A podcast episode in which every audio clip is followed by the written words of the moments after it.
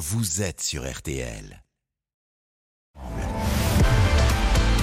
18h30, 20h, On refait le match sur RTL. présenté par Christian Olivier. Bonjour à toutes et tous, bonsoir, bonsoir. On refait le match, c'est de l'info. Lorient-Reims, actuellement 0 à 0. Même si les Rémois au Moustoir jouent à 10 contre 11, 71 minutes de jeu dans un instant précisément. Le stade du Moustoir. On fait le match, c'est de la promo avec à partir de 20h RTL Foot, Eric Silvestro, Xavier Demer, Karine Galli, Baptiste Durieux et Samuel Duhamel, le commentaire du match du soir. Lance Montpellier. Enfin, on fait le match, c'est du haut niveau. Avec ce soir à mes côtés, Philippe Sansfourche, chef de la rubrique football de RTL. Bonsoir Philippe. Bonsoir Christian, bonsoir à tous. Florian Gazan, groupe M6. Bonsoir Florian. Bonsoir Christian, bonsoir à tous. Sébastien Tarago, la chaîne d'équipe. Bonsoir Sébastien. tout le monde. Dominique Séverac, le Parisien aujourd'hui en France. Bien le bonsoir. Bonsoir Dominique et François Manardo, consultant indépendant. Bonsoir, les amis. Bonsoir François. Au sommaire, accrochez vos ceintures, le Paris Saint-Germain est-il au bord de l'implosion? Marseille peut-il en profiter demain soir au Parc des Princes? Noël Legrette est-il incontrôlable? Laurent Blanc à Lyon, est-ce la solution miracle? La valse des entraîneurs est-elle loin d'être terminée? Lundi soir, Karim Benzema sera à Ballon d'Or. Il n'y a pas photo ou il y a débat? N'Golo Kanté forfait pour le mondial. Est-ce la catastrophe pour l'équipe de France? Vous écoutez RTL et vous avez bien raison. Christian Olivier, On refait le match sur RTL. Et je salue Lucas à la réalisation d'On fait le match. Bonsoir Lucas. Bonsoir Christian, bonsoir à tous. Soma- sommaire, sommaire, riche, musclé. Je compte sur vous pour ne pas pratiquer, messieurs, la langue de bois. Messieurs les journalistes sportifs, hein, pardon, hein, vous n'êtes pas des. De sport. Eh oui, vous êtes des journalistes de sport. De mais on a vu sportifs partout euh, ces derniers temps Qui sur les ça réseaux sociaux. Ben, les réseaux sociaux, que voulez-vous Et euh, on- C'est la référence de Christian, que veux-tu on nous reproche, on nous reproche. Ah bah attendez, vous êtes gonflé quand même, Sébastien Tarago. La nouvelle polémique. Il y en a, c'est les prix Nobel, vous, c'est le, les tweetos. La Bon, bah. polémique du Paris Saint-Germain qu'on va évoquer dans un instant, elle part bien quand même des, euh, des comptes numériques et des réseaux sociaux, oui ou Ah, non? mais Euh, très bien, mais, mais non, pour- mais juste- cela devrait vous inciter à ne, pas, à ne pas en faire référence. Non, elle part du club, euh, Christian. Et de même, L'armée numérique qui, qui est payée par le club, Ah. c'est c'est le, c'est le club qui. Cela, Ah devrait vous inciter à la prudence. Puisque cette émission est filmée, il bien mais un ça- support, enfin, un ordinateur, un téléphone. ils sont Cela 2.0. devrait donc vous inciter à la prudence, cher Christian, lorsque vous lisez euh, des âneries. Attendez, on va en débattre. C'est un vecteur de, de diffusion. Après, ça dépend ce qu'on en fait. Bah Mais oui, c'est exactement. Et mais c'est pas une voie unique. Mais un on parle véhicule. pas des réseaux sociaux comme une grande nébuleuse comme ça. Et quand savez- je parle des réseaux sociaux qui suivent RTL Foot le soir, le vendredi, le samedi et le dimanche 20h, on refait le match à 18h30 le samedi soir, ce sont des réseaux sociaux de qualité. Bien cher sûr. Vous savez, Christian, dans un tuyau, on peut mettre du champagne ou de la merde. hein. C'est vrai. Voilà. J'aurais pu poser cette question Voilà. comme ça. Mais moi, je préfère, ça le, champ- je préfère le champagne. enfin. Je- c'est- assez inattendu comme. euh, Ouais, mais vous pas. ça résume votre pensée, non Une remarque pétillante. Bon, parce qu'on nous reproche, que voulez-vous, de parler que, que- que d'extra sportifs D'abord, c'est faux, parce qu'on a beaucoup parlé, par exemple, qui, samedi Christophe dernier. Galtier, qui Mais encore ces réseaux sociaux. Mais c'est- non, Non, non, non, c'est Christophe Galtier l'a qui a fait. reproché. Christophe Alors, Galtier l'a reproché, oui, mais- mais c'est, mais c'est euh, Différemment. C'est un peu hypocrite. Bon, il a, on va, on va en parler. Non, mais il n'a pas, il a pas le choix, lui, dans son rôle. Il est obligé de il dire n'a pas ça. trop le choix aussi. Il avait bien bon, commencé, ça n'a pas duré longtemps, Christophe Galtier. hein. Pourquoi Parce que c'est, en Il a pas termes le de- choix, en Seb. termes de communication, Seb, il n'a pas le choix. Qu'est-ce que tu veux qu'il dise? Il veut, Tu veux qu'il réagisse sur Mediapart et l'armée numérique mais, mais il, fait, il, fait, il fait ce qu'il veut, mais il n'est pas obligé de dire n'importe quoi. Messieurs, on va aller se rafraîchir un peu la tête du côté de l'Atlantique. Direction. Lorient. Lorient contre, euh, contre Reims. Philippe Audouin, bonsoir. Bonsoir Christian, bonsoir tout le monde. Les Merlus, où en sont les Merlus, dauphins du Paris Saint-Germain Eh ben, les Merlus ils sont tenus en échec à un quart d'heure de la fin alors qu'ils sont en supériorité euh, numérique depuis une demi-heure maintenant et la première Ouais, période a été euh, décevante. On n'a pas vu euh, les Bretons aussi séduisants euh, que d'habitude aujourd'hui. Il reste un quart d'heure pour euh, les joueurs de Régis Lebris pour tenter de forcer la décision et éventuellement prendre la tête de la Ligue 1. Antenne ouverte, bien évidemment, Philippe Audouin, dès qu'il se passe quelque chose, mais cette belle équipe lorientaise, même si le score n'est pas à son avantage actuellement, eh bien, on en parlera sans doute dans le courant de, de cette émission. Vous savez que. À mon époque, il y avait un lever de rideau. Donc désormais, il y a toujours une. alors, en termes journalistiques, ça s'appelle une fausse ouvre, une fausse ouverture en début d'émission. Donc euh, maintenant, il y a un lever de rideau. Dans, on fait le match sur une actualité football et non pas coulisses ou extra sportive. C'est quand même N'Golo Kanté. N'Golo Kanté, donc, qui a euh, chuté ou plutôt rechuté.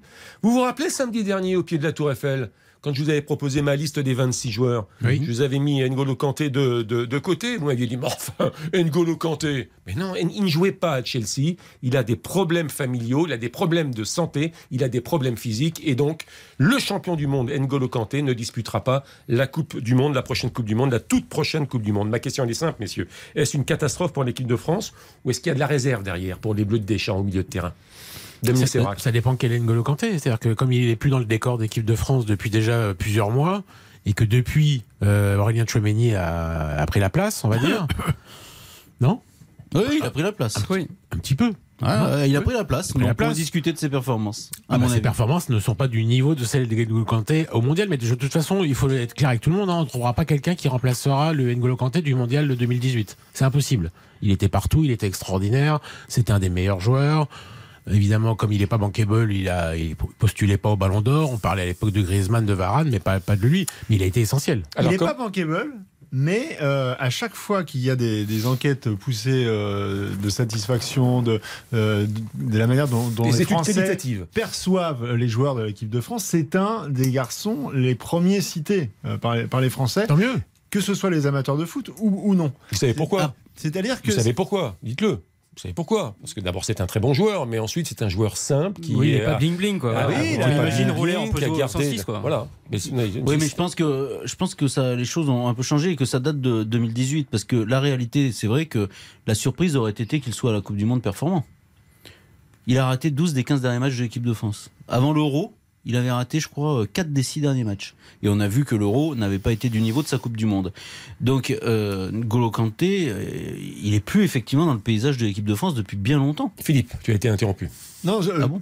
je parlais de la personnalité. N'Golo Kanté, évidemment, le joueur qu'il est, euh, on le connaît par cœur et on sait qu'il est indispensable. Et il y a encore pas si longtemps que ça, euh, Je quand croyais qu'il Chelsea, fallait parler foot. là. quand Chelsea a, a remporté la Ligue des Champions, il a été l'un des, des- des plus grands artisans. Donc c'est pas que 2018. hein. il y a encore euh, un an et demi, il, il était au sommet. En club? En club, oui, mais quand tu l'es en club, ça veut dire que par extension, tu peux l'être le lendemain en, sélection. C'est juste qu'effectivement, depuis, il n'est plus jamais là. Donc le, le, le le- le sportif, on s'est habitué à, ne plus l'avoir. En revanche, dans l'univers de l'équipe de France, avec aujourd'hui une atmosphère qui n'est pas aussi euh, euh, rayonnante, euh, flamboyante qu'il peut y avoir quelques mois ou quelques années, c'est un joueur de plus qui va manquer pour une ossature sur la vie d'un groupe pendant un- un, Après, mois. c'est pas joueur celui qui remplace plus. hein. Et j'ai fait les comptes. C'est pas celui qui intervenait le plus au sein du groupe. Hein. Non, mais il On a un rôle au sein du on groupe. n'entendait même Kanté. jamais le son de sa Et j'ai voix. fait les le son de sa voix, on a du mal à le reconnaître. Oui, mais c'est un problème. Oui, mais. François Parce Manardo. que Mais vous avez c'est- parlé de c'est- Chouameni, pas la un- même euh, personnalité. chacun son tour. Soit. Chouamani ou Kamavinga, Rabiot, de la réserve, il y en a. En revanche, c'est un joueur que irremplaçable, ou Verretou, qui a gagné la Ligue des Nations avec. euh, Mais te marre pas comme ça. euh, vous euh, si je peux- tu, tu verras que Verretou sera dans la liste des tu- 23 tu ou vas parler 24. Aussi. Non, je pense que c'est un joueur irremplaçable. T'inquiète pas, Si on François. regarde ses statistiques de- d'un peu plus près, il fait très peu de fautes pour un milieu défensif. Il a un sens de l'anticipation qui a été euh, toujours loué dans les statistiques de la première ligue. C'est un joueur en ce sens qui est indispensable. Évidemment, quand vous jouez un minimum avec deux milieux défensifs, comme c'est le cas notamment avec euh, avec Pogba, et puis après on avait ce, ce Matuidi après qui se baladait et qui aurait été remplacé pour 2022. Oui, je pense qu'on n'arrivera pas à le remplacer au meilleur du N'Golo Kanté qu'on a connu. Maintenant, il y, a- il y a- il y a de la réserve. Oui, il y a On de la complète- réserve. On a- complète le tour de table. Non, je suis pas d'accord sur la réserve. Il y, a de la, il y a de la réserve, je suis pas si sûr que ça, parce que, encore une fois, c'est un joueur de moins qui n'a pas l'expérience du très haut niveau et notamment de ces grandes compétitions. Parce que, mine de rien, c'est quand même sympa d'en avoir joué quelques-unes avant, de, de- de se frotter à ça. Et on va dé- débouler avec un milieu de terrain qui sera quasiment vierge au niveau expérience de la Coupe du Monde. Et on sait que c'est un- une ligne très importante pour la gagner.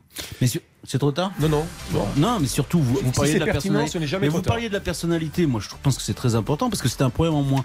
Et euh, Chouam- Chouameni, C'est pas problème du en moins, c'était un problème, N'Golo Kanté. c'était un problème en moins. Quand s'il est là, c'est un problème en moins, puisque vous, tu Ah, dis oui. qu'il est complètement effacé. Non, Dominique dit qu'il est complètement effacé. Oui, mais justement, il pose jamais de problème. Donc c'est un élément positif, Et même s'il n'existe les pas. autres joueurs l'adorent. Et, et tous les autres joueurs l'adorent. Alors que Aurélien Chouameni, c'est pas du tout la même personnalité. Et au bout de quatre matchs et de euh, trois papiers dans l'équipe ou dans le Parisien ou je ne sais où, euh, il commence déjà à se prendre pour Paul Pogba, le mauvais Paul Pogba. Donc moi je dis attention, énorme Attends. danger avec Aurélien Chouameni. Et après, Attends. et après sur les Énorme qualités danger. techniques, ni Kamavinga, pour moi, il a, euh, il il a pas le niveau de l'équipe de France, peut-être du Real Madrid, mais pas de l'équipe de France. Vertu, euh, le staff ne l'aime pas. Euh, Gendouzi. Gendouzi, c'est pas du tout Il le n'a même pas profil. joué une minute le C'est- mois dernier. C'est pas du tout le même profil. Euh, Rabiot, bah, c'est un bon joueur, mais c'est pas du tout le même profil qu'Engolo Mais le staff l'adore. Donc, euh, Donc je il suis sera pas remplacé. Bah, euh, donc pour moi, il n'y a pas de réserve en fait, parce que de toute façon Rabiot il aurait été là quand il arrive. a pas- il aurait été là la il réserve sur arrive. le poste. Messieurs. Après, sur le profil, oui, t'en as pas comme ça, je l'ai dit aussi. Et s'il n'y a pas davantage de blessés, il devrait y avoir qu'une petite dizaine de champions du monde hein, Eh oui. Au Qatar. Ça, Ça, ça c'est va pas, jouer. c'est Ça, c'est pas que- grave, Ça, ça. c'est pas grave, ça. Parce que le renouvellement, de toute façon, c'est utile. Mais c'est pas, mais il faut que ce soit un renouvellement choisi, pas subi. Oui, bah, là, il est subi pour le coup. Ah bah, c'est pour ça. Oui, bah, donc c'est grave. Et, et donc, si n'avoir qu'une dizaine de champions du monde sans avoir vraiment Mais fait une préparation Thauvin, parce qu'il y a eu une vague Ligue des S'il n'y a pas. Thauvin et Fekir, on s'en remettra. Eux, ils étaient champions du monde. Mm. Mais si c'est pas, mais c'est, moi, je parle des Pogba, des Kanté, des, des Varane, des euh, Griezmann, voilà. On aura l'occasion d'en reparler. Première pause fraîcheur dans ce On refait le match, 18h40 à l'écoute de RTL. Nous sommes ensemble jusqu'à 20h. Deuxième dossier après cette pause fraîcheur. Le Paris Saint-Germain peut-il imploser? À tout de suite. On refait le match Avec Christian Olivier. Christian Olivier. On refait le match sur RTL. On fait le match. Philippe Sansfourche, Florian Gazan, Dominique Sévrac, François Manardo et Sébastien Tarago, mais également Philippe Audouin, le moustoir. 85 minutes de jeu et toujours 0-0 entre Lorient et Reims, Et Philippe. pourtant, Christian Lorient joue à 11 contre 10 depuis le début de la deuxième période. Mais c'est Reims qui a eu les deux plus belles occasions d'ouvrir le score euh, dans cette deuxième mi-temps avec euh, Balogun et Zenelli. Le premier tir qui est passé de très près à côté du but orienté et le deuxième qui a été repoussé par euh, Mvogo. Et de l'autre côté du terrain, il n'y a eu qu'une frappe de Boigard stoppée par Diouf, le gardien. Et moi, pour le moment, Reims fait mieux que se défendre à 10 contre 11, 0 à 0. Alors, messieurs, que se passe-t-il? Bah, L'effet semaine dernière, Régis, l'effet Lebris. La semaine dernière, ils ont joué euh, à 11 contre 10 face au Paris Saint-Germain, donc ils savent ce que c'est qu'une équipe à 10, et donc euh, ils en ont pris, euh, ils en ont pris bonne note. J'ai l'impression, Reims, et les voilà euh, en train de faire le, le coup à Lorient. Moi, je suis déçu. On nous a vendu euh, le football total, euh, la bombonera au moustoir, euh, Philippe Audouin en guest star et tout. Et puis Ah, bam, oui. 0-0. quoi. Bah non, mais c'est le. À part Philippe Audouin en guest star, on n'a rien vendu de- du reste. Je veux dire, C'est- Non, c'est- mais ça joue Mais bien. non, mais là, mais il- c'était la belle histoire, les merlus. Bah, c'est le support pas la pression, euh, Moustoir. C'est- pas la c'est un mais- management très participatif avec Régis. Lebris. hein. C'est-à-dire qu'il place ses joueurs en semaine, séance vidéo. Il revient sur le match du week-end dernier. Qu'est-ce qu'on aurait pu faire? Qu'est-ce que vous souhaitez faire? Ah, vous souhaitez changer de, de- de disposition, etc. C'est très participatif. Mais ça, c'est la mode. ça. Et, et c'est avec. Non, c'est pas la mode parce Si, que. si, bien sûr, c'est l'époque. Vous savez avec qui il travaille, euh, Régis Lebris? Tiens, on va faire un petit Bah, il là. travaille avec plein de gens. Alors, il travaille avec euh, quelqu'un qui euh, était une. euh, qui était un grand dirigeant dans la natation française. Oula, Philippe Lucas? Non, non, non, non, non, non. Moi, je joue pas parce Alors, qu'il comme m'a- on il n'a pas le déjà temps à perdre, Kiki Caron. Claude Fauquet, Ah, très bien. le directeur technique national. euh, À l'époque, il y avait quelques médailles. et, et à l'époque, il y avait quelques médailles. Messieurs, messieurs, messieurs, Paris Saint-Germain-Marseille, ce sera demain soir. On a euh, fait court sur Lorient. Et, et on va, mais on va, le match n'est pas terminé. Dès que temps c'est du presse, foot, ça vous intéresse Alors, écoutez-moi. Alors, justement, temps justement, presse. justement, tu- tu devrais répondre adjoint, Sébastien Tarago. Regarde, on nous reproche de ne pas être suffisamment sur le sport, sur le jeu, sur le foot, sur la tactique et de faire les poubelles de l'actualité. Mais les amis, qui remplit les poubelles et surtout les mauvaises odeurs n'ont-elles pas des conséquences sur le sport, sur le jeu, sur le foot, sur la tactique? Nouvel épisode cette semaine. Le PSG aurait donc, selon Mediapart, mis en place un système de dénigrement numérique visant notamment ses propres joueurs et dirigeants. Rabiot, Mbappé, Antero et Enrique, redevenus conseillers du PSG. C'était l'été dernier. Alors, il y a plusieurs thèmes, évidemment, à évoquer.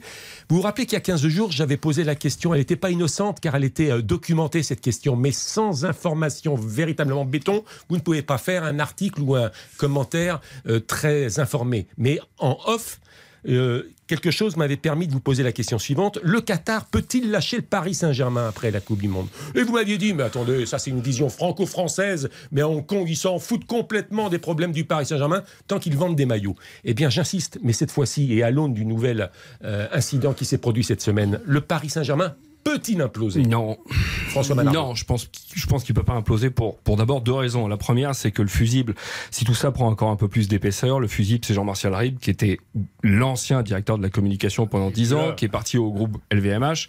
Très Donc, ils vont le pointer Très du doigt parce que en communication de crise, il te faut des boucs émissaires et c'est lui qui servirait de bouc émissaire. que j'ai pu joindre il y a 24 heures, Jean-Martial Ribes, qu'il ne souhaite pas parler et s'exprimer pour Évidemment, l'instant. Pour l'instant. Pour l'instant. Donc, donc, lui, il servirait de fusible et il, n'est plus là. Et après, la deuxième chose, et ça a été très bien expliqué, je trouve, par nos amis de l'équipe, pour que ça implose vraiment, en fait, il faudrait que Kylian Mbappé quitte euh, le Paris Saint-Germain en janvier quitte la Ligue 1 avec tout ce que ça, ça suppose. Et, euh, comme vous le savez tous, c'est 100% de CDD hein, dans le- les contrats de joueurs. Et pour rompre ce CDD, il faudrait que, juridiquement parlant, le clan Mbappé, Mbappé, alors il est bien armé aussi de ce côté-là, lui avec son avocate, mais fasse la preuve que le Paris Saint-Germain n'a pas respecté son c'est- engagement c'est vis-à-vis du c'est joueur. plus qu'il n'a pas respecté, c'est il y a qu'il aurait beaucoup fait preuve de signes. déloyauté. Oui, oui, mais Ah bah, c'est l'enquête de Mediapart, elle prend de l'épaisseur, mais pour l'instant, on n'est pas encore sur le plan juridique à euh, s'attaquer en justice. Le PSG peut-il imploser? Oui, moi je pense que le club peut imploser. Après, euh, la- la vente c'est autre chose. Euh, mettons ça de côté. euh, Oui, complètement. Je pense, je pense que le PSG est en très très grand danger. euh, pour Kylian Mbappé, euh, dans sa tête aujourd'hui, c'est terminé. Alors ça peut évoluer. euh, Selon François, mais- il ne partira pas. Non, mais très compliqué c'est que autre chose. le- Mais, c'est- mais, mais c'est presque pire. c'est presque pire. Si ça, si ça, son mécontentement euh, que l'on peut bien comprendre, c'est euh, et s'il reste, c'est- c'est c'est presque pire. Mais euh, pour lui, euh, il y a plus de confiance avec ses dirigeants et, euh, et c'est bien et c'est bien normal. Donc euh, et il n'y a pas que ça en plus. C'est-à-dire que si il n'y a pas que cette affaire, il y a, il y a des affaires partout. Donc pour lui, c'est pour lui c'est terminé. Il regrette d'avoir prolongé. Il regrette d'avoir prolongé. Et euh, bah déjà, il y a l'aspect sportif aussi, on en a déjà parlé. Et lui, il est euh, très très remonté euh, par rapport à ce qui lui a été promis euh, en juin-juillet. Alors je Mais sais. quand il faisait Ça, la ça gueule, peut s'arranger, c'est un quand coup il de faisait la gueule, il n'y avait pas que ça. On ne fera pas croire que Mbappé a appris depuis 48 heures cette histoire Non, de du franchement, du quand il faisait, quand il faisait la- alors il a, déjà il a eu quelques soucis euh, personnels à, à un moment, donc pendant une semaine euh, il était un peu ailleurs. Ça, ça n'avait rien à voir. Mais euh, si, franchement, si on dit toute la vérité, il était quand même très très remonté déjà par rapport à l'aspect sportif. C'est-à-dire qu'il a très vite compris, un mois et demi après avoir prolongé, il a très vite compris que tout ce qu'on lui avait promis ne serait pas euh, réalisé. Philippe Sansfourche. Votre question, c'est le PSG peut-il imploser? Euh, Alors, pas le club, l'équipe. Oui, mais c'est déjà un peu le cas quand même. C'est-à-dire qu'à partir du moment où, euh, le 21 mai dernier, en grande pompe sur la pelouse du Parc des Princes, vous expliquez à la terre entière que Kylian Mbappé est le projet du Paris Saint-Germain, qu'il a refusé le plus grand club du monde, le Real Madrid, pour incarner euh, l'avenir de, de, de- de ce projet et de ce club. Et quelques mois à, à peine après, on est dans une situation où euh, le joueur fait savoir qu'il veut quitter le plus rapidement possible euh, son nouveau club, enfin le club avec lequel il a décidé de prolonger, pour des raisons à la fois sportives et de déloyauté en interne qui finalement ont été un choc pour lui, mais ne font finalement apportent de l'eau à son moulin et vont peut-être lui faciliter la tâche pour pouvoir partir dans une situation où finalement tu mets en exergue à la fois le, manque de loyauté du club, le manque de professionnalisme et le manque finalement de construction. Puisqu'on on était Dominique- censé partir sur un projet enfin construit et on s'aperçoit qu'en fait il est délité. Il n'y a plus personne dans ce. Le, le- le- le- le- Campos a remplacé Leonardo. Leonardo était le directeur sportif. Il n'y a plus de directeur sportif. Campos, il peut partir du jour au lendemain. C'est un, il a une espèce de contrat qui est Mais totalement. Campos. Voilà. Campos, s'il y avait- s'il était pas aussi proche de Kylian Mbappé, il serait déjà, là, il serait déjà parti. hein. Mais oui. Mais De toute façon, en fait, c'est pas, pas, le. Dominique Séverac, le Parisien. C'est pas le PSG peut-il imploser, Christian, c'est euh, le Qatar peut-il imploser en fait? Parce que tout ramène au Qatar et dans une année où il va être sous les, le- aux yeux du monde puisqu'il organise la Coupe du Monde. Kylian Mbappé veut partir parce que Nasser Al Khelaifi n'a pas respecté ses promesses. Nasser Al Khelaifi, c'est l'émissaire du Qatar. L'armée numérique, c'est un système dégueulasse, s'il est prouvé, qui consiste donc à, dénigrer euh, ses propres salariés. Et ça, on ne peut le faire que dans une ambiance, dans un club qui autorise ça. C'est parce qu'on se sent légitime à le faire, même si la personne dont vous parlez, Jean-Marcel Rib, n'est pas, n'est pas qatari. C'est un, c'est un Français. euh, voilà. Non, mais attention, oh, Jean-Martial Rib, il a le dos large. hein. Moi, je ne crois pas une seconde qu'il ait décidé tout seul de cela. hein. Donc c'est aussi, avec, c'est aussi avec le Qatar. Bien entendu. Donc tout ramène au Qatar. Aujourd'hui, il y a la Coupe du Monde. On sait dans quelles conditions elle a été euh, euh, décernée au Qatar et euh, dans quelles conditions ils ont. Là-bas, on a construit des stades sans respecter les droits de l'homme. Donc en fait, c'est le Qatar peut-il imploser? Parce que la, pression internationale, là il y a une pression française sur le PSG, mais il y a une pression internationale sur, sur le Qatar. Qu'est-ce que c'est comme pays? Qu'est-ce qu'il dégage comme droit de l'homme? Qu'est-ce qu'il respecte comme euh, droit du travail? Qu'est-ce qu'il respecte comme droits humains? Et donc tout ramène à la question du Qatar. Et donc là, j'ai peur qu'après la Coupe du Monde, les gens euh, aient envie de, de n'en peuvent plus du Qatar. Nous reviendrons sur le dossier du Paris Saint-Germain après une deuxième pause fraîcheur. Petite incursion au moustoir très rapide de Philippe Audouin pour la confirmation du score. Il va 0 à 0, il va être temps que le match se termine puisque Reims joue à 9 désormais. Agbadou a été exclu après l'expulsion de Lopi tout à l'heure. Reims réduit à 9 mais on est dans le temps additionnel et c'est la fin du match. À l'instant, Lorient qui laisse échapper deux points euh, à domicile et c'est même euh, euh, presque frustrant pour Reims qui aurait pu s'imposer. 0 à 0. Réaction et débrief, bien évidemment, à partir de 20h dans RTL Foot. Merci beaucoup Philippe Audouin, à tout de suite. On refait le match avec Christian Olivier. Christian Olivier. On refait le match sur RTL. La suite d'On refait le match. Je vous rappelle le résultat du match de 17h. Lorient-Reims 0 à 0. Rappel du résultat de Ligue 2 cet après-midi. C'est la crise à Saint-Etienne qui s'incline au Geoffroy Guichard devant le Paris FC 2 à 0. Les matchs de Ligue 2, coup d'envoi dans 6 minutes. Derrière les informations de 19h, on parlera de Galtier, Christophe Galtier, de sa crise nerfs en conférence de presse. On parlera du match de demain, Paris Saint-Germain-Marseille, bien évidemment. Mais en quelques minutes et avant les informations de 19h, deux, trois petites questions comme ceci. Le vestiaire, le vestiaire, dans sa globalité, peut-il exploser ou imploser? Pas, pas avant la Coupe du Monde. Pas avant la Coupe du Monde, Parce qu'ils ont des objectifs personnels, les joueurs, les, les stars. Mais c'est les stars qui font exploser un vestiaire. Neymar, Messi, ils ont des objectifs de Coupe du Monde. Bah, de toute façon, c'est dans un mois, donc euh, l'histoire, euh, je suis pas très inquiet par rapport Il à ça. reste combien 3-4 journées avant la, la Il reste deux matchs. 14 journées. Ça joue jusqu'au 13. Il reste deux matchs de Ligue Ils des sont Champions libérés le 14. et Ouais. euh, quatre journées de Mais championnat. avec de la Ligue des Champions. Alors, c'est une question un peu euh, ricochet. Philippe Sansfourche ou un autre. Mbappé a-t-il vraiment désormais des soutiens dans ce vestiaire, à part deux, trois francophones, tels Hakimi ou euh, Mukiele Après, euh, est-ce que c'est central comme question Ah bah, C'est quand même le joueur euh, pas avec lequel vous avez investi. le- Mais il s'entend bien avec Navas, il s'entend bien avec Sergio Ramos. Je suis Déjà. surpris de, de- de cette, de ce Bah, contre-pressing. J'ai envie de dire qu'il a un statut aujourd'hui au Paris Saint-Germain qui lui permet euh, d'être au-dessus euh, de- du soutien de vestiaire. Aussi bien sur le terrain, ses statistiques et la, la- la saison qu'il a fait la, la saison passée font que de toute façon il est incontournable. Et au sein du club, il a Il fait pas Quand vous êtes un joueur décisif, t'as pas besoin de faire l'unanimité dans le vestiaire. Il fait pas l'unanimité Tu au le fais Équipe sur le terrain. France, il fait pas l'unanimité au PSG, mais c'est pas grave en fait. Ça, ça n'a pas mais d'incidence. personne fait l'unanimité. de sur toute façon. ses, sur ses- non mais c'est pas Griezmann. Griezmann, tout le monde l'adore parce que Griezmann c'est. On voit le résultat. hein. Non mais enfin, quand un Ouais. joueur bout fait la gueule ou fait des remarques, euh, ou reçoit des remarques d'ailleurs, euh, ça plombe quand même euh, un vestiaire et les Ah, matchs, mais non c'est pas une personnalité neutre, Kylian Mbappé. Mais ça, ça fait 10 ans que c'est comme ça. À 14 ans, il était déjà comme ça. Il avait déjà des problèmes avec La Fontaine, avec, euh, ses entraîneurs. Il a du caractère. Donc euh, à Monaco, ça a été la même chose, avec Bruno Irles notamment. Euh, c'est comme ça, il est comme ça, il est pas neutre. Mais il faut voir ce qu'il vous apporte aussi sur le terrain. Après, l'isolement total, c'est pas vrai. Et il n'y a pas que les francophones, je vous le dis, je vous le redis, il s'entend bien avec Navas, il s'entend très bien avec Sergio Ramos.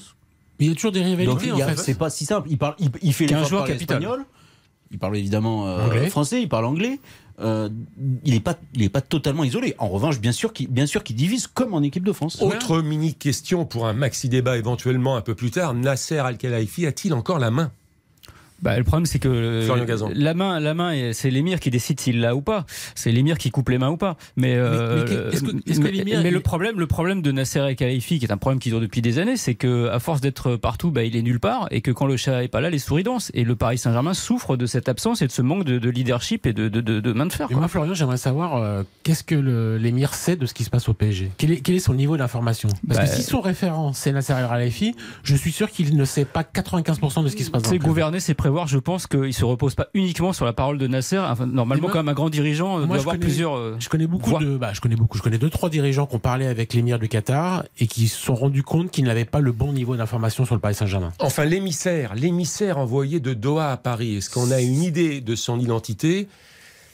J'ai une petite indiscrétion, elle vaut ce qu'elle vaut, sauf qu'il n'est pas passé de Doha à Paris, c'est-à-dire qu'il navigue de Paris à Doha et de Doha à Paris. Je vous le dis tout de suite, c'est un ancien judoka, il s'appelle Jamel Bourras. Ah bah oui, mais il est très présent. lui, Il est très présent avec le PSG depuis Ah ouais. plusieurs années. oui. Ouais. Et il semble que Jamel Bourras monte en gamme dans l'organisation, en tout cas parallèle, pour voir ce qui se passe Bah, ça fait longtemps, Christian. au PSG et le rapporter à Doha. Ça fait longtemps. Hein. Jamel Bourras est un, est un proche. Il est souvent là-bas au Qatar. C'est un, c'est un proche de, de l'émir, voilà, de par sa carrière internationale de judoka.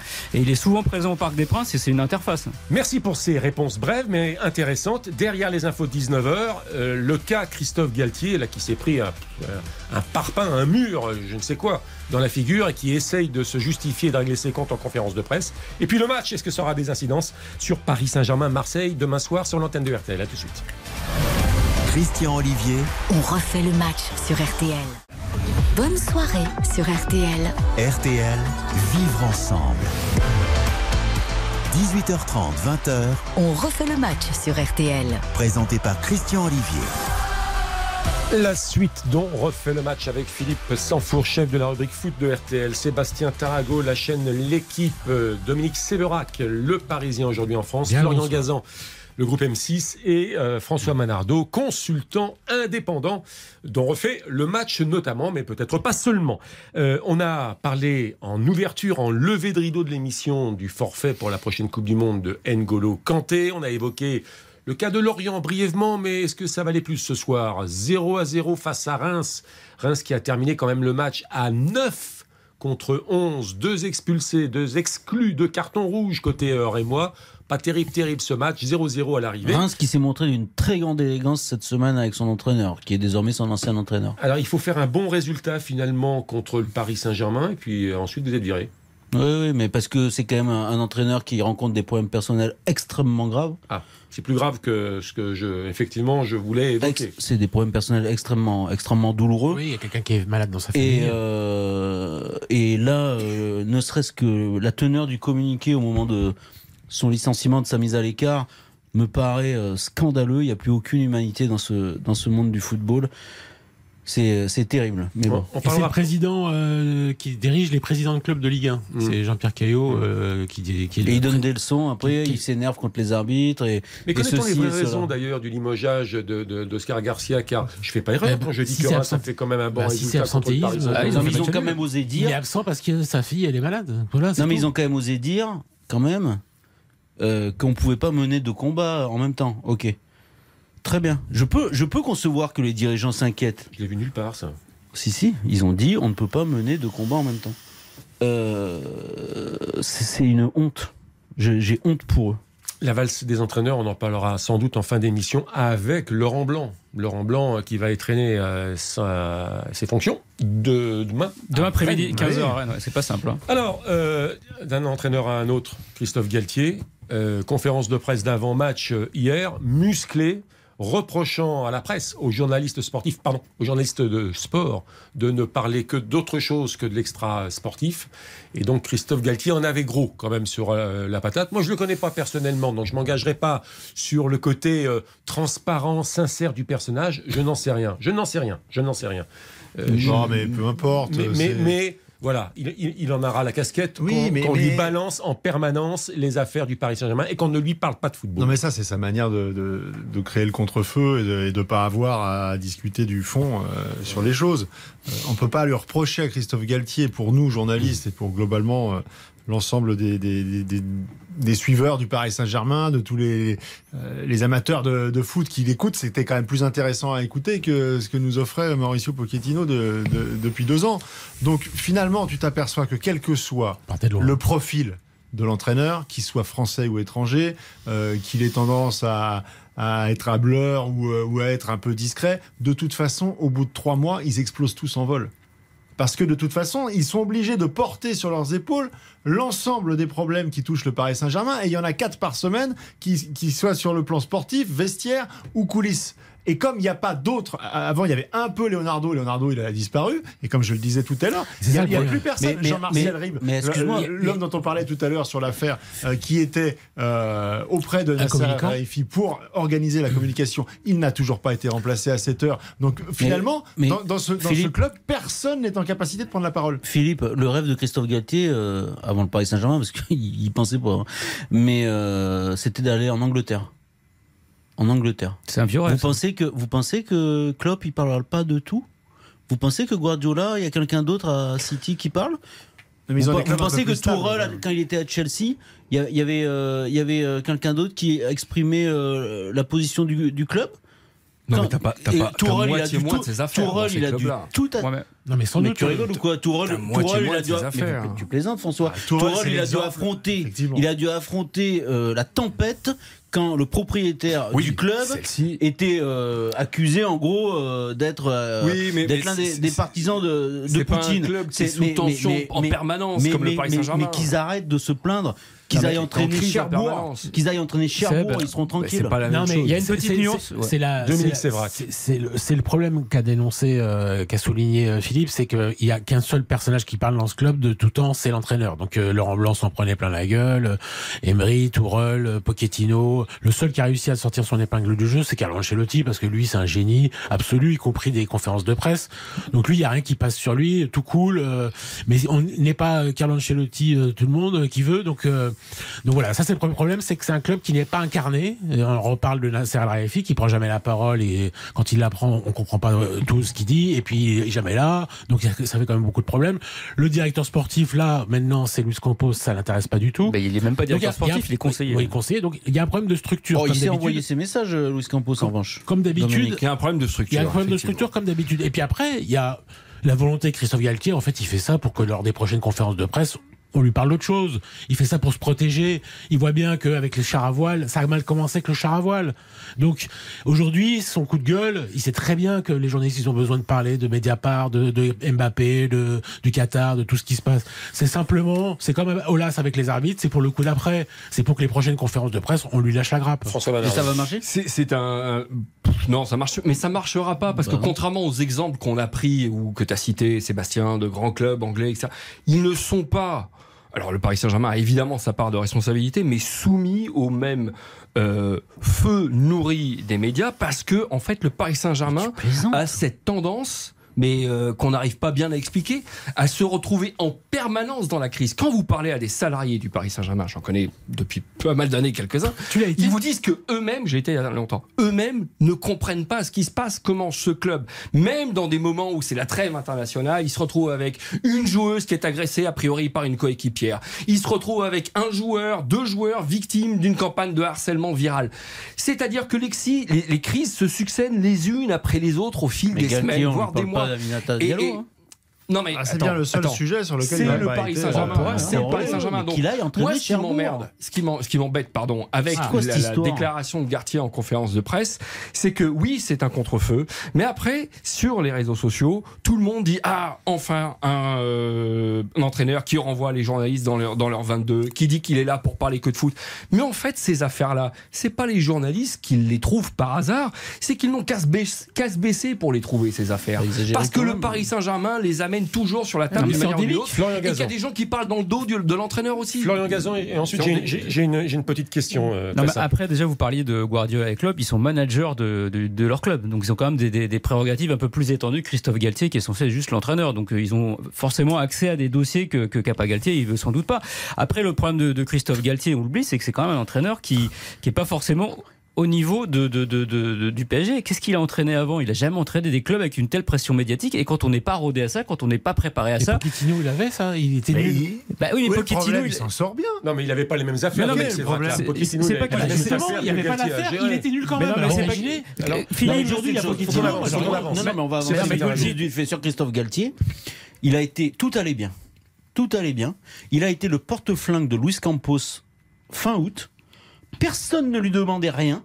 Et en conférence de presse, il a été mettre une mine à Antero Henrique, autre dirigeant du Paris Saint-Germain. Conseiller. euh, Oui, autre dirigeant du Paris Saint-Germain. Il lui a mis une mine publique alors qu'il n'y avait pas un seul papier sur les dissensions entre Luis Campos Bah si. et Antero Si, Henrique. Pas encore, quand- pas encore quand, Bah quand, si. il l'a- quand il l'a balancé Bah la première fois. quand il l'a balancé la première fois.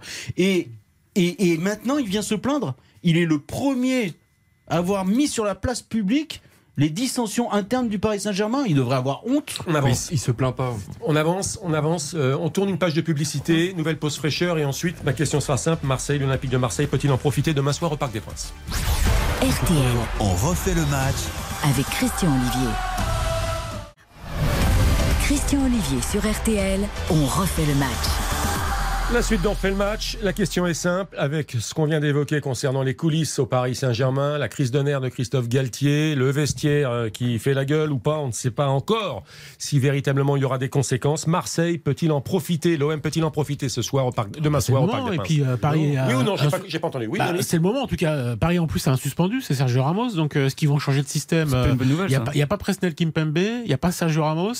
Il reste euh, Danilo Pereira qui n'est pas défenseur, il reste Marquinhos. Et faut qu'on a. Pardon. Moi, je suis en désaccord avec Danilo Pereira. Faut arrêter. Il vient d'aligner 12 matchs défenseur central en sélection du Portugal. C'est pas des pimpons. 12 matchs défenseur central à 4. Et au PSG, je sais plus, ça doit faire quoi 6 ou 7 matchs Ah bah Même depuis que le- Presnel le- Kimpembe est 12, blessé, voilà. ouais. 12, je pense que tu Non, te mais l'an trompes, dernier, parce que non. j'en ai fait deux avec le Portugal Ouais, en juin. Il n'a pas joué en défense centrale, il était même sortir. remplaçant. Mais Je, euh, je vais ok, te le bien, sortir, il ne joue plus au milieu de terrain au Portugal. Donc euh, aujourd'hui, c'est quelqu'un D'accord. qui connaît le poste de défenseur D'accord, central. mais t'es d'accord que c'est pas ça sa, formation. C'est pas son, c'est pas son poste. Attendez, attendez, attendez. La clé, C'est quoi C'est trois défenseurs ou quatre défenseurs pour euh, gagner Bah, contre vu la Ramos n'est pas là et que depuis le début de saison, c'est Ramos, Marquinhos, Danilo Pereira, parce que j'enlève Kimpembe qui est blessé. Sans Ramos, est-ce qu'on repasse à quatre défenseurs, c'est-à-dire Marquinhos, Mukiele ou Mukiele, Marquinhos, Bernat, ou est-ce qu'on reste à trois Attendez, donc on fait une nouvelle expérience parce que Ramos ne, ne, Bah, ne joue Derrière- pas. Non, c'est une c'est- c'est- Philippe San- c'est Philippe une défense Sanfourche. à trois. On voit bien que depuis euh, un mois, un mois et demi, il y a un délitement progressif de ce, de ce, de ce schéma de jeu et que ce qui était censé être un avantage, c'est-à-dire jouer avec des pistons qui apportent des, euh, des ballons euh, aux trois de devant, euh, non seulement ils sont déjà à titre personnel pas au niveau, c'est-à-dire qui sont les pistons. Qui sont les pistons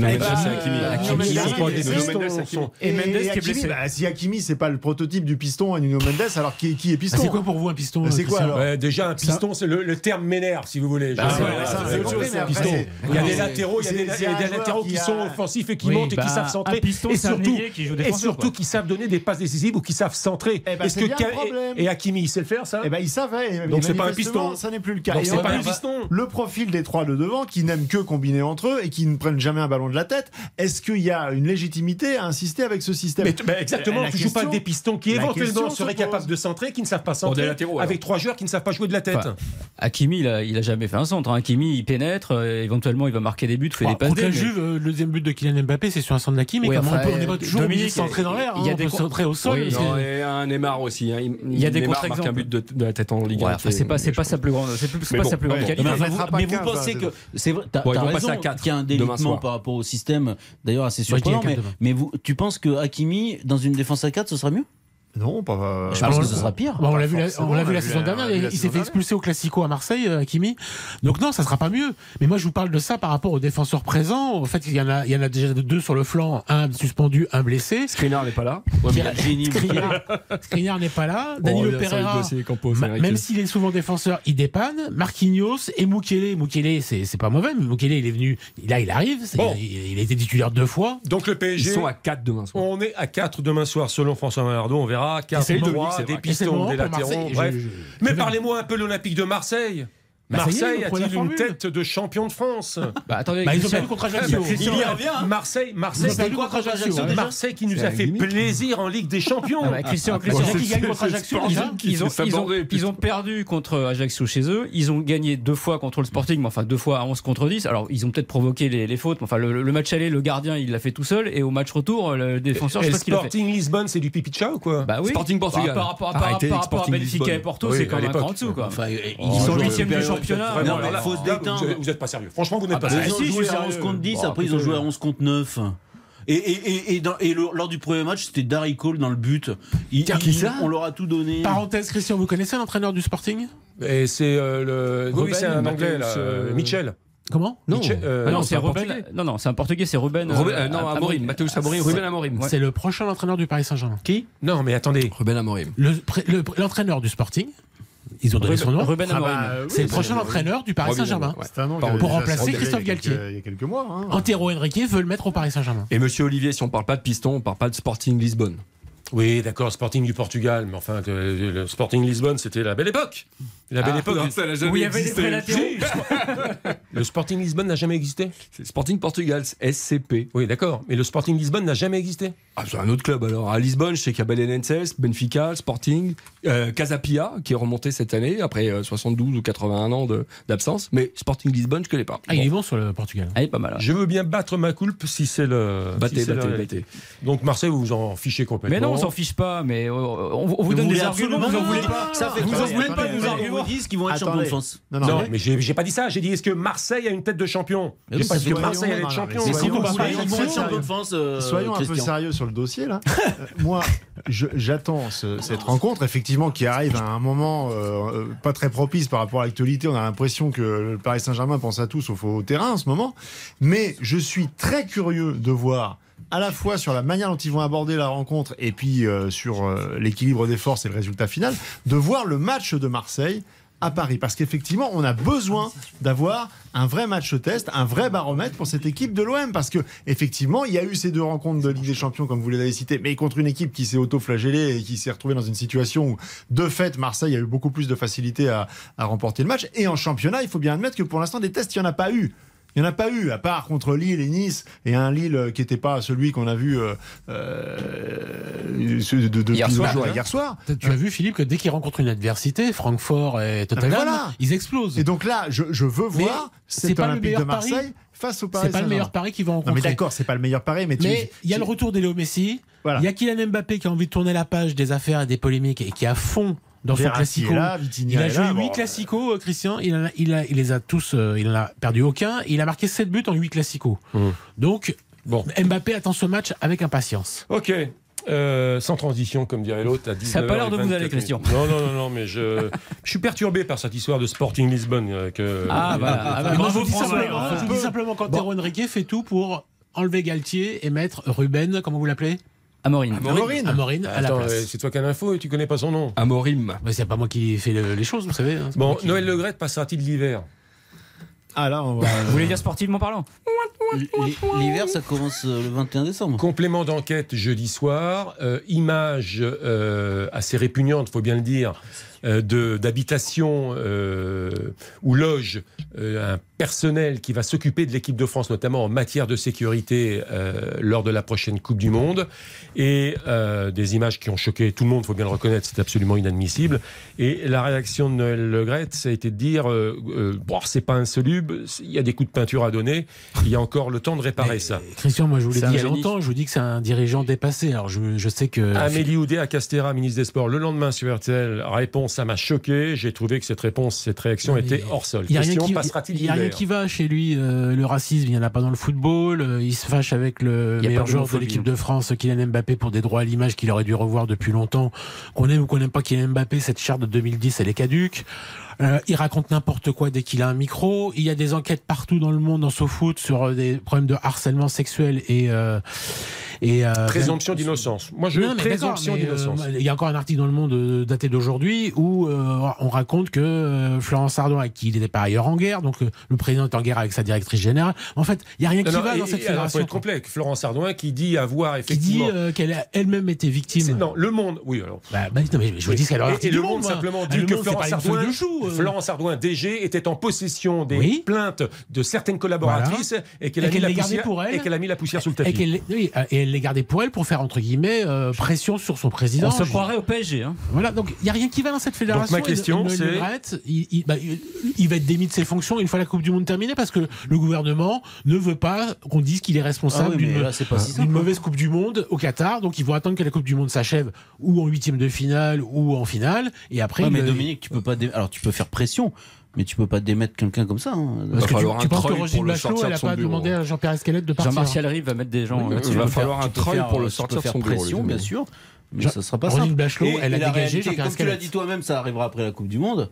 Et le problème, c'est que si, si la Coupe du Monde se passe mal, bon, bah, on a bien compris que de toute façon, euh, il serait sans doute poussé vers la sortie. Mais si la Coupe du Monde se passe bien, c'est comme des champs. hein. Alors moi je veux bien Oui, hein, sur bah, le plan diplomatique enfin, euh, et, c'est et des droits de l'homme et de l'écologie On a quand que Noël Legrette et, et, euh, et- et toutes les responsabilités sur les épaules, mais euh, quand euh, euh, Amélie euh, Oudéa Castera euh, sur RTL vendredi matin dit nous avons une action diplomatique qui est résolue. Qui est résolue. Protéger les droits humains et les enjeux diplomatiques. Bah, on aimerait savoir laquelle. Non, mais c'est pas parce que les autres mais- sont pas clean que Noël Le Graët, ça, le- ça fait son Non, affaire. mais hein. ma C'est grand-mère disait, tout le faut d'abord pas clean balayer autour devant de chez soi avant de Oui, balayer devant bah Mais- oui. Oui, mais les ministres des Sports, se trouve que c'est elle. C'est pas moi, c'est elle. Donc euh, sa, sa parole, elle porte plus que Bah, la il eût été euh, bien qu'elle dise quelles actions, effectivement. Certes, euh, mais, non, mais ce qui- euh, dans ce dossier, euh, ce qui est absolument euh, scandaleux à mon sens, c'est le fait que, peu importe que ce soit Noël Legrette ou un autre, c'est que on fasse euh, porter à, la Fédération française de football euh, le poids des décisions politiques de la France depuis 15 ans. C'est-à-dire que c'est- le monde à l'envers. La ministre, la ministre qui vient euh, dans ce studio au lendemain du complément d'enquête et qui donne l'impression de découvrir le monde là. Et pourquoi, est-ce pourquoi il est hors de lui, euh, Noël Legrette Parce qu'en fait, il se retrouve à devenir le comptable d'une situation dont il n'est absolument pas responsable. Si, le- si, la, si la, la FIFA a décidé de, de- de choisir le Qatar, c'est beaucoup plus du fait de- du dossier euh, poussé par notamment euh, la France et les politiques français, à l'époque par Nicolas Sarkozy qui a induit les choses, Euh, ensuite euh, François Hollande qui a été euh, le plus heureux du monde de pouvoir euh, récolter les fruits des négociations, de vendre les, les rafales, et puis il y en a eu 12 de plus qui ont été vendus sous Macron. On est d'accord, on est d'accord sur le fond, simplement sur la forme. La Mais fédération et son président auraient pu prendre quelques initiatives, ne serait-ce qu'en Mais termes de pas à lui de communication. prendre des En initiatives termes de communication sur le la droit du travail au Mais Qatar. non, sur le fond, ce sont les Les politiques. Mais sur la forme, mais sur sur la forme, forme, on peut tenir un sur autre la langage. forme. les joueurs en sur la Angleterre, forme, le je pense que c'est un homme qui sent qu'il est acculé, en Angleterre, qui va être obligé de quitter ses fonctions et qui- rien pour et lui. qui préfère partir les armes à la main plutôt que de, de, de, de- de ramper au pied des politiques qui l'ont mis dans cette situation. Sur le fond, vous avez raison. Sur la forme, Ah, la rien. fédération aurait pu prendre quelques en initiatives en termes de communication. Euh, la Ah, publicité, la publicité. Bah, J'espère qu'ils auraient pu toujours, la communication donc passe au-dessus des faits.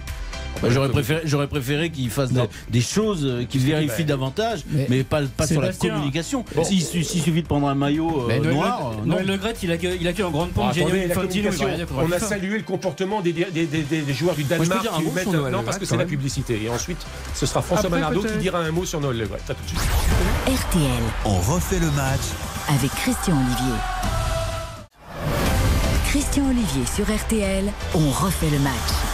Noël Le Graët passera-t-il l'hiver? C'était ma question avant la, la pause fraîcheur. Et euh, je voudrais également préciser à François Manardo que le Sporting Lisbonne Ah. est, une, là, est une appellation donnée par les médias hors de la sphère lusophone. Ah. Donc c'est tout à fait ce qui Ah, me caractérise. C'est- Complètement, on est bien d'accord. Sinon, le club s'appelle bien Sporting Portugal. Mais oui, mais vous, a- vous avez raison. Mais n'étant pas lusitanien, ni d'origine, ni d'ado- d'adoption. Et, du vous coup, on dites- va rappeler à François Manardo vous dites aussi. Bayern on de va- Munich. On va, Non, on va- on va rappeler à François aussi que Danilo. Pereira joue tous les matchs en défense centrale au Portugal aussi. Du. Quand il mais est votre euh, phrase, votre arrive. qui fait deux lignes, euh, Ouais. c'est une manière très policée de dire que les médias disent n'importe quoi. Ah, bon, allez, vous êtes, vous êtes insupportable. Votre chef dit n'importe quoi. Camarade Olivier. Qu'est-ce que c'est que cette formule de dire que c'est une formule utilisée par des médias non lusophones qui appellent du coup un club par sur un nom qui Wikipédia, n'existe elle a pas. été updatée par Christian Olivier. gros, ils sont complètement dans la, Et ils sont dans sur la. Wikipédia, effectivement, il y a marqué abusivement d'ailleurs. Ah, Ah, encore un coup des trolls. Bon, euh, Noël Le Graët pas sorti d'hiver. Vous vouliez parler Non, de juste un mot par rapport à Noël Le. Graët, parce que des fois on le taxe de sénile, des fois on dit euh, oui, il dit n'importe quoi. Mais il, il- il sait, il sait ce qu'il fait, évidemment. Après, on peut le condamner. Il a toujours été quelqu'un extrêmement partisan et clinique. Euh, il a soutenu la candidature de Seb Blatter avant le FIFA Gate, alors qu'il y avait aussi des soupçons important sur Brésil 2014, la billetterie 2014, il en a vécu, il soutenait Blatter, il est devenu ami avec Infantino, euh, je l'ai peut-être déjà dit ici, il y avait quand même que deux fédérations en Europe sur les 55 qui soutenaient le projet de Coupe du Monde tous les deux ans, et il en faisait partie, alors que le sélectionneur Didier Deschamps et la directrice Florence Ardouin avaient écrit un courrier à l'UFA en disant qu'il n'était pas du tout en phase avec euh, le président de la fédération. Euh, maintenant, avec le Qatar, évidemment, c'est son ami, donc il le soutient. Donc, Infantino. Noël Le oui. Il oui, il- il- il à Guingamp. soutient, il soutient, pas, Il invité à. Guingamp. Il, soutient euh, Gianni Infantino. Ce que je vais vous dire, c'est que est si demain le euh, président de la FIFA, dénonce ce qui s'est passé au Qatar, dénonce comment euh, euh, on a des morts sur ces chantiers, qu'il a pas de courage. Noël Le Graët, il va dire exactement la même chose que le Mmh. président de la Donc, t'es FIFA. en train de nous dire que c'est pas, qui n'a pas pas une courage. jouette, c'est un homme d'opportunité, c'est un, homme- un des un politique. qu'il soutient Blatter, il soutient Infantino, il Un soutient la Coupe du. Monde tous les deux ans. Donc en fait, tu nous dis qu'il fait tous les mauvais choix depuis 15 ans, qu'il n'a pas de Oh, courage. non, non, tu peux pas dire un ça homme de politique. qu'il n'a pas de courage puisque Il a fait le Fédération- choix de Didier si Deschamps, qui était pas un mauvais demain choix. Que le Qatar c'est pas bien, et lui dira que le Ah, Qatar c'est Dominique pas bien. Sévrac, c'est Ah, un mais homme il même- politique, comme ceux qui pratiquent la Et il- politique. il a vraiment fait de la et qui, Je a quelques a été années, ne disait absolument rien sur l'attribution de la Coupe du Monde au Qatar, qui il- se réveille parce que maintenant, on sent effectivement un courant de pensée euh, qui oblige les politiques à monter au créneau. Encore une fois, ce qui se passe avec les 6500 victimes, c'est absolument dégueulasse. Encore une fois, ceux qui travaillent dans des bâtiments répugnants et qui ensuite vont aller travailler au service des sélections, et d'ailleurs pas uniquement au service de l'équipe de France de football, c'est absolument condamnable. Mais que les politiques fassent aussi leur job. Et quand on demande euh, aux politiques de savoir ce qu'ils font par rapport au Qatar, sauf erreur de ma part, on continue à faire du business, on continue d'avoir des relations diplomatiques avec le Qatar, Mais etc. mais etc. continue, c'est à qu'on est les Qatar. premiers impliqués.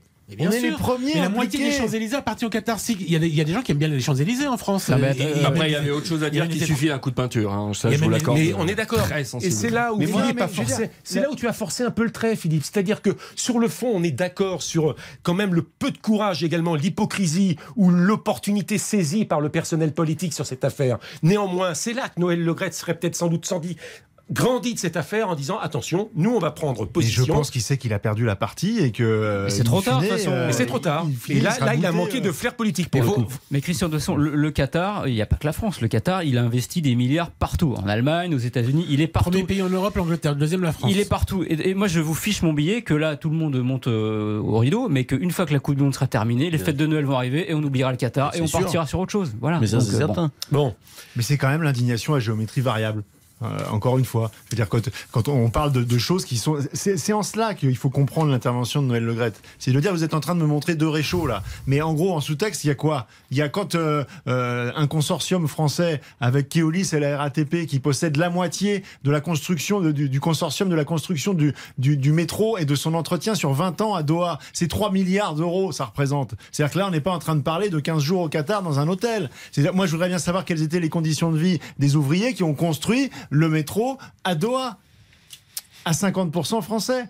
Est-ce qu'on demande, est-ce que vous avez entendu un ministre demander des comptes à, à la RATP, Non, à Keolis vous avez Donc. Certainement pas. mais vous avez raison. Donc, euh, donc Oui, la, mais- la- la- la mais- Fédé mais- est balancée comme ça au pilori Mais- euh, pour des, pour des raisons. non, mais qui- vous êtes en train de me dire, comme il y a de l'hypocrisie partout, et ben en fait, continuons. euh, c'est normal que Noël Le Graët soit hypocrite. Non, Bah, moi, je juge pas, j'explique Mais juste oui, le ceux, ceux qui Je doivent juge rendre pas. des comptes, rendent Je des comprends comptes. pas où est l'hypocrisie. euh, c'est On peut lui reprocher plein de choses à Noël Le Graët, mais je pense que ni l'hypocrisie, ni le manque de courage, parce que quelque part, sur tous les sujets sociétaux ou politiques, il dit l'inverse de tout ce qu'on attend de lui.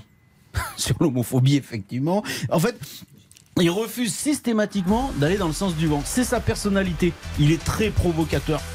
Il est extrêmement provocateur. Et, et il lui arrive de dire absolument n'importe c'est pas le quoi. sens du vent, c'est la. Quand il dit il n'y a pas de racisme dans le football, c'est pas, c'est pas qu'il va à l'encontre, c'est qu'il Non, il non, est, c'est- il n'est pas provocateur, il est d'une autre réel, époque. Sébastien. Mais tu est as raison, époque, mais tu sais comment. réel. Mais tu, tu as raison, mais tu sais comment il est. Non, c'est- pas est être d'une autre époque.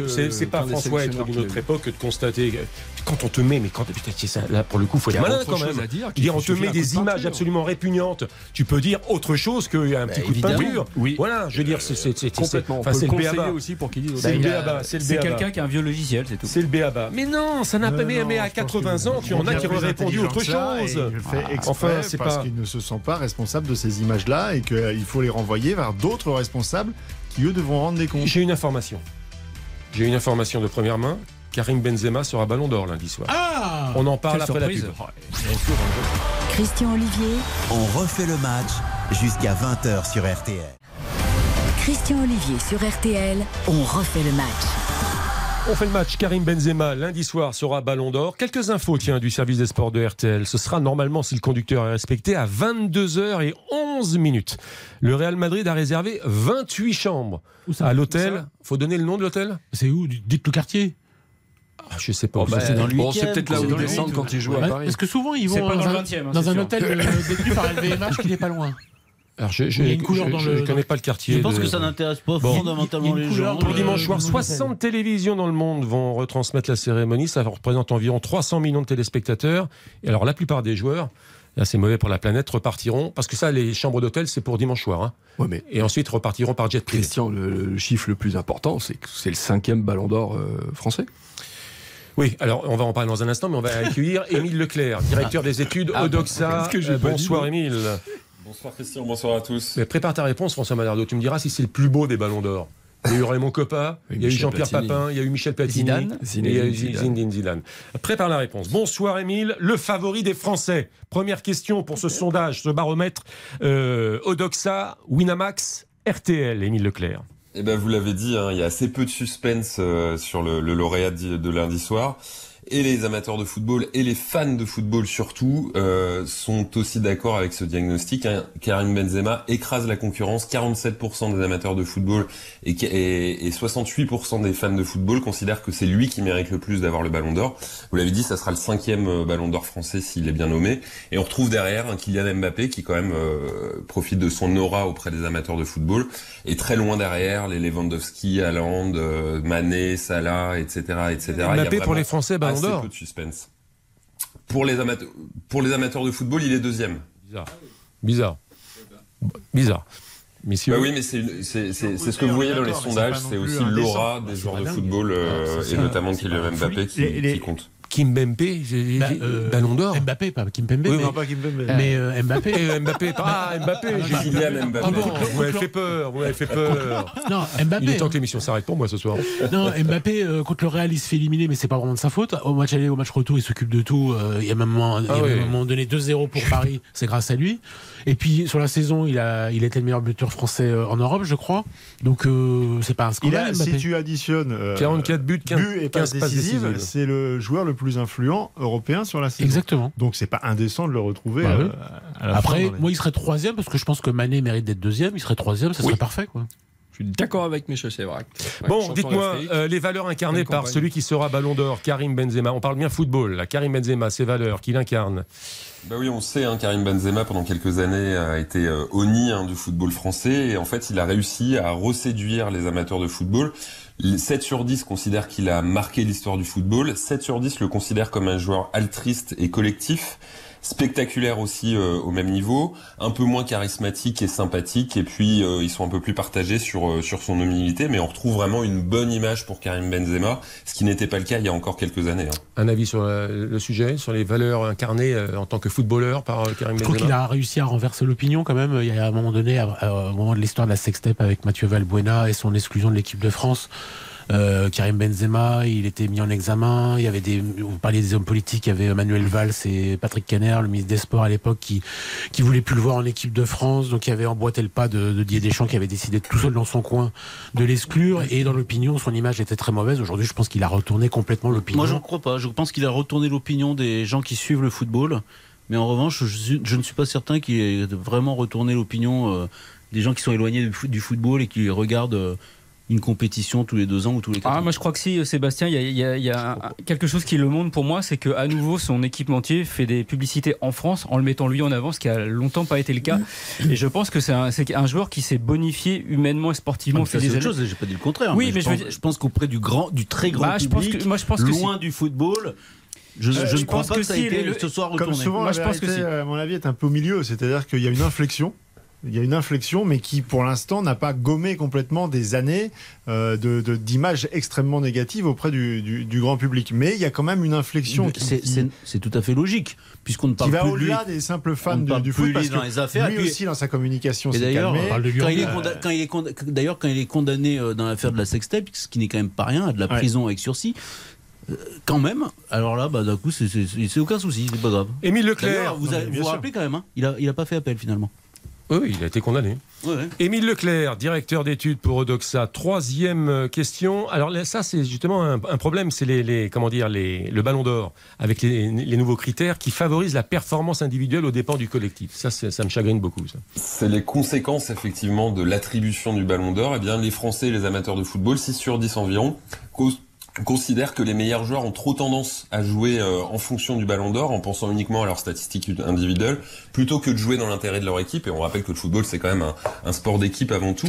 Donc il y a cette critique qui va aussi de pair avec une autre critique qu'émettent les Français et les amateurs de football, c'est que le Ballon d'Or récompense trop souvent les joueurs offensifs. Donc il y a chez les joueurs offensifs ce besoin d'avoir des statistiques avant de faire gagner euh, leur équipe et ils sont parfois euh, un peu tiraillés, on le voit parfois avec euh, avec Kylian Mbappé notamment entre euh, les statistiques individuelles et euh, le fait de gagner le match tout simplement. C'est le nouveau logiciel des Mais, footballeurs. mais ça, oui, vous avez raison, et c'est malheureux. Mais en revanche, Karim Benzema est le contre-exemple Ah, parfait c'est- ce qui vient d'être dit. C'est-à-dire que c'est un joueur d'équipe absolument exceptionnel. Il est devenu un joueur d'équipe absolument exceptionnel.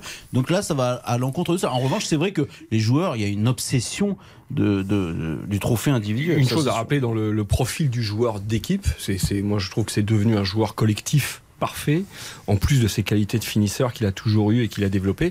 Pas oublier que c'est un joueur qui s'est mis au service de la méga star que Il avait que pas fut choix à le l'époque. Cristiano Ronaldo, mais euh, il, il est resté au Real Madrid. Il avait aussi le choix peut-être à un moment donné de, de dire bon maintenant c'est lui ou c'est moi. Il a accepté de se mettre au diapason de ce, de ce tueur qui est Ah encore ouais, mais euh, là, c'était Cristiano pas, Ronaldo. lui, c'était pas lui ou Cristiano Ronaldo, c'était Cristiano Ronaldo ou Cristiano Ronaldo. Il a, il a fait de la Il a survie. joué le jeu. En a joué revanche, je jeu. suis beaucoup Ah, plus mais admiratif de, de ce qu'il est devenu aujourd'hui. C'est l'éloge, c'est l'éloge de la patience, c'est l'éloge du travail. Karim Benzema à 34 ans n'est pas le même genre qu'à 28 ans. Euh, il, il a cessé de progresser. J'ai rarement vu ça dans l'histoire du football. Les trois derniers ballons d'or, Cristiano Ronaldo, Modric et Lionel Messi, on le donnait à des prodiges, quelle que soit un peu leur saison. Bon, souvent ils faisaient des bonnes saisons. On trouvait qu'ils avaient un talent incroyable. Là, c'est vraiment la méritocratie, le joueur qui a travaillé et qui est devenu exceptionnel. Et pour aller dans ce sens-là, pour moi, c'est un immense exemple à suivre pour les, pour les jeunes générations. C'est ça qui est que- important. Parce que justement, cette capacité d'évoluer sur le temps, d'avoir accepté effectivement un changement de, enfin, un statut qui, qui n'était pas celui de, de star numéro un, mais en restant fidèle à un, un immense club qui est, le Real Madrid. Et aujourd'hui, il en récolte les fruits. Et finalement, sur la longueur, sa carrière, elle est exceptionnelle et elle est exemplaire. Merci beaucoup, euh, Émile Leclerc. D'autres informations, évidemment, de ce sondage très intéressant pour, euh, de, de la part de Odoxa pour Winamax et RTL. Demain matin, 9h. À très bientôt dans On fait le match, Merci Émile. Leclerc. Donc, petit pronostic, mais euh, petite tendance rumeur. Benzema devant rêves, hein. Sadio Mané et Kevin De Bruyne. Il a accompli tous ses rêves. Euh, rapidement, Karim Jaziri, qui a été son agent euh, très longtemps, m'avait dit euh, à la encore. fin des années 2000, il, il jouera au Real Madrid et il sera Ballon d'Or. Un petit regret pour moi, c'est que Thibaut Courtois, euh, qui a été extraordinaire contre le PSG, extraordinaire contre City, extraordinaire contre Liverpool, ne soit pas l'homme du match. Depuis 1963, Yachine L'homme du Larani match. Noir. Ballon d'Or. Le ballon d'or Le Ballon d'Or. Sa, pro- sa Bah progression. été- vous, préférez Courtois Benzema. à, à Benzema là Non, sur mais- Quand vous payez votre billet pour aller au stade, Bon, euh, euh, et vous- vous me fatiguez. Ce soir, vous savoir ce que Benzema Ah, Courtois, c'était quelque chose. Oui, mais aussi, si hein. toi tu votes, en tant que journaliste, si toi Là, demain tu coup, votais, tu pouvais voter, il faudrait que tu prennes ça en considération. Le gardien de but, qu'est-ce que j'en fais Bah, Quand il- il a été aussi performant. Franchement, il mériterait le podium. Mais qui met les triplés euh, Parce que moi je suis d'accord, hein, Courtois. Oui, mais voilà, ce sont c'est le problème d'or. Ce qui sont les joueurs offensifs et en permanence. en Mais qu'est-ce qu'il y a de plus dur c'est formidable, on respecte. Mais Oh, je veux bah, dire, ça, se le discute, hein. c'est un sport qui s'appelle le football. Philippe s'en fout. Philippe, c'est ce qu'il y a de plus dur. qu'est-ce qu'il y a de plus dur, Marquer des buts ou en arrêter Bah, mais c'est ce qu'il y a de plus dur, c'est des les footballeurs de sacrer un gardien. C'est vrai qu'il n'y a pas un Ouais, footballeur jouer sans gardien de but. Philippe, Attrayant. Stop, stop, stop. si Courtois t'arrête pas les micros, buts, est-ce que publicité, c'est Benzema va si loin en Ligue des Champions Christian Olivier, On refait le match jusqu'à 20h sur RT. Christian Olivier sur RTL, on refait le match. C'est la mi-temps Ligue 2. Grenoble mène à Niort 1-0. Nîmes mène face à Amiens 2-0. Laval mène face à Caen 2-0. Valenciennes mène face à Guingamp 1 but à 0. Cet après-midi, le Paris FC s'est euh, imposé à Saint-Etienne 2 à 0. J'ai oublié un score. À la mi-temps, Le Havre mène à Rodez 1 but à 0. Partout ailleurs 0-0. Il y a combien de descentes, euh, Christian, cette année euh, de Ligue 2 en Ben, vous savez, donc pourquoi vous me posez cette question Non, Il y a, il y a Parce parfois qu'on de parle beaucoup par rapport aux quatre descentes en Ligue 2. Il suffit de faire les comptes. Non, mais parce qu'on parle beaucoup des montées, mais il faudrait pas que Saint-Etienne, quand même, euh, Redescende ou- encore oublie qu'il y a quand même quatre descentes. Bon, les tirs au but. Ce sont les tirs au but. Oula. Vous êtes prêts Sans coup de sifflet. Je dois dire que euh, pour l'instant, c'est Gilles Verdez qui n'est pas là ce soir et Dominique Sévra qui mène la lance. Sévérac. Oui, Vous, êtes- vous avez l'air fatigué ce soir. Sébastien Tarajo. Sporting, euh, Tarajo. Tarajo. Et on dit, pouvoir- sport, on dit Sporting Sévérac. peut, hein. peut égaliser, peut égaliser et même euh, prendre la tête. Euh, Mais je vous ai fatigué, c'est pas sûr que vous me donniez des points. Les Verts, les Verts euh, qui s'inclinent à Geoffroy Guichard, est-ce que c'est la crise? La crise, elle est là depuis la descente. Si vous avez, depuis la descente, si vous avez un moment sympa à me raconter sur les verts, appelez-moi. hein. Bon, c'est tout. C'est la crise, oui. Ça ne mérite pas un point. Euh, euh, Laurent Blanc, Laurent Blanc entraîneur de Lyon depuis une semaine, premier révélateur demain à Rennes. Est-ce que c'est la solution miracle pour l'OL Non, c'est certainement pas la solution miracle, mais en revanche, il va peut-être revenir à des choses un peu un peu simple, c'est-à-dire que pour le coup, euh, Mendes, qui est vraiment pas à l'aise en- au poste de défenseur central, va peut-être arrêter de jouer à, à ce poste-là. Euh, peut-être que des joueurs qui étaient complètement euh, mis à l'écart, comme euh, Aouar, bah, vont revenir d'une manière ou d'une autre, et donc euh, ça va faire jouer aussi la concurrence. Euh, mais il y a du travail parce qu'il va falloir quand même qu'il arrive à convaincre euh, ses joueurs qu'il faut courir. Mais la question, est mal posée, de si je peux me permettre, Christian. La question est mal posée, si je peux me permettre. C'est quoi une solution Et vous miracle voulez que je vous donne un point C'est quoi, quoi, une- quoi une, une solution miracle dans La le foot solution miracle, c'est que Lyon recolle euh, au peloton de tête. Mais c'est quoi une solution miracle dans le C'est pas foot gagné. Hein. Bah, c'est de, marquer- c'est de prendre des points, non? Oui, non mais Ce qui n'est pas le cas depuis le début de la saison prendre les le points, c'est la finalité. Quelle est la solution miracle dans le foot? Pourquoi Laurent Blanc est Non, solution vous, miracle avez, vous avez décidé jusqu'à 20h de. D'en mais Christian, d'en- il y a d'en pas de mettre solu- le patron. C'est Il y a quoi pas une de solution, miracle Quand on n'a pas de résultat et qu'on nomme un nouvel entraîneur, c'est quoi la solution miracle Non, je trouve- je trouve Oui, que ce que vous voulez dire. Bah, la solution miracle, c'est peut-être de trouver une, au- une autre stratégie, d'avoir peut-être un Eh recrutement ben, je trouve que durant cet eh ben, hiver. si c'est ça, avec Laurent Blanc, ils ont ils en ont pour leur argent. Ah, Il a dû prendre des garanties quand même, Laurent Mais il Blanc. a, une, il a une grande chance, Laurent Blanc, c'est qu'il y a la Coupe du Monde. hein. Il va pouvoir un petit peu travailler. Bah, parce qu'il y je sais aura. pas si une grande chance, mais d'ailleurs, avec la Coupe du Monde, il va pouvoir travailler, mais plein d'autres clubs vont pouvoir travailler.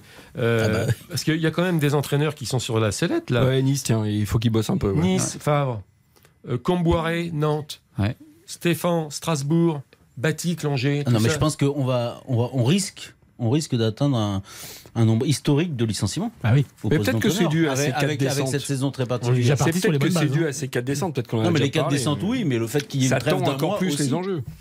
Ça veut dire qu'ils ont encore de l'argent, les clubs français. En tout cas, le point pour Sébastien Tarajo euh, ce soir, c'est parfait. Merci, euh, Christian. Et Damasco, j'ai une indiscrétion bon, euh, sur les entraîneurs. Jocelyn Gourvenec Ah, qu'est-ce qui lui arrive? Eh bien, a été vu jeudi dans un TGV Rennes-Paris. Rennes-Paris.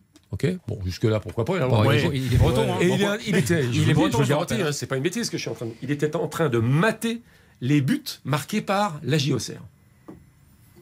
Gourvenec, TGV, Rennes-Paris, les buts de la JOCR. Alors donc, donc il faut décrypter. C'est une indiscrétion. travaille, il travaille pour. euh, Alors on décrypte, il est, C'est une indiscrétion. donc il était en famille en Bretagne et euh, il se penche sur le, le cas de d'Auxerre, qui n'est plus entraîneur, c'est ça? Euh, on parlait du ballon d'or. Tiens, me vient comme cela une, une question au débeauté, comme dirait l'autre. Quel est le plus beau ballon d'or français? Michel Platini, 84. Je parle pas de quantité, hein. Il y a Non, non, trois, ballons d'or pour le plus indiscutable. Bon, Non, mais- après, Raymond Coppa, on n'était pas. euh, Je- Peut-être Christian Olivier était là. Oui, Nous, ça nous, va, un peu moins. c'est- c'est éculé Mais non, Michel. Platini en 84. Il su- survole euh, l'Europe du foot. Ouais. 9 buts en 5 matchs, on peut le rappeler. bah, Oui, mais je suis. Mais c'est difficile Oui, de comparer parce que la Ligue des Champions telle qu'elle existe aujourd'hui n'existait pas à l'époque. Et donc il n'y avait pas tous ces grands matchs. Mais ce qu'a réalisé Karim Benzema au cours de cette saison de Ligue des Champions me, me paraît être du jamais vu. C'est marquer autant, euh, être autant décisif, faire basculer autant de matchs.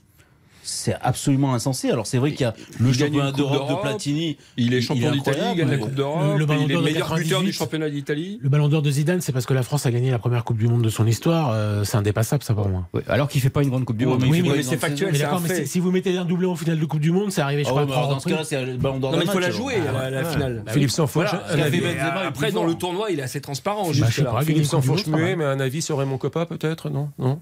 Bah Non. euh, non, mais si, bah, Grand grand tout le joueur. monde, mais je vois pas pourquoi j'aurais la, la, la, la Mais vous savez que Raymond Coppa a gagné le Ballon d'Or parce que à l'époque, celui qui avait gagné l'année d'avant ne pouvait pas le regagner. Ah, ça, je l'ignorais. Donc par exemple, cette année-là, Ah, ça, c'est cette- cette année-là, Danilo en défense centrale cette année, oh, c'est sûr, et c'est année- oui. Merci d'être venu. Un point pour Sébastien, un Ah point d'honneur pour Sébastien. Ça fait deux ce soir. Est-ce qu'à cette époque-là, le Ballon d'Or n'était pas remis uniquement aux joueurs européens Bon, vous avez vu que. bah bah, Jusqu'à. Wea. C'est Wea qui est le premier. euh, Vous avez vu que des, euh, mesures dans foot sobriété ont été annoncées jeudi C'est par bien. le ministère des Sports, mais annoncées en exclusivité une semaine avant sur l'antenne de RTL. Je peux parler des pelouses dont la réduction du chauffage, euh, enfin le chauffage sera réduit, le ch- les chauffages, euh, les loges VIP réduits également, des parcs à vélo autour des stades et les transports en commun gratuits. Il était temps, C'était il y a une semaine sur l'antenne de RTL. Euh, ça vous semble être le bon sens, ces mesures, ou c'est de l'info pipeau, communication, comme vous voulez? Non, c'est pas de la communication, mais s'il était temps, ça fait pas de mal. Ce que vous venez de dire là, c'est le B à bas. euh, Les Néerlandais doivent rigoler en écoutant. La distance moyenne d'un supporter pour aller au stade, elle est de combien à votre avis? Bah, ça dépend si les Lyonnais, c'est loin. hein, Pour La la distance moyenne, Moyenne, dit, je dirais J'ai 5 pas dit la km. distance des Lyonnais. Je dirais Non, en 5, général. 5, 5 Ouais, je dirais km. 25. Non, non, 8 km. Bon, ouais. Je suis pas loin. Il y a que Philippe Sansfourche qui pense que c'est une mauvaise idée. Et Longorial, patron Non, de l'OM, C'est totalement hors sol votre histoire de 8 km selon, selon le club. c'est une distance Oui, moyenne. au moustoir, sûrement. Bah, je suis. Hein ouais, un, un soir de match au Paris Saint-Germain, vous avez que des gens qui sont. euh, soit vous avez les abonnés, ok, mais tous les gens qui sont pas abonnés, C'est ce sont des gens qui viennent du Nord, euh, d'Alsace, de, de à Bretagne. Lens, tu peux penser qu'à match. 25 Alors, j'ai 000 du mal à personnes qui habitent imaginer à qu'à. Marseille. Alors qui viennent en qui, qui, qui, C'est une distance moyenne. Et vous Merci. comptez les kilomètres pour se garer Merci pour cette conclusion pleine de bon sens, Philippe Sanfourche. Merci à. Sévrac, merci à Merci. Taranto, merci à Manardo et merci à Gazan. À bientôt les gars. Euh, derrière les informations de 20h, RTL Foot avec Silvestro, Domergue, Gali et Baptiste Durieux, sans oublier euh, les commentaires à Lens de Samuel Duhamel. Très bonne soirée, très bonne nuit à l'écoute de RTL. Merci Lucas à la réalisation. Ciao, ciao.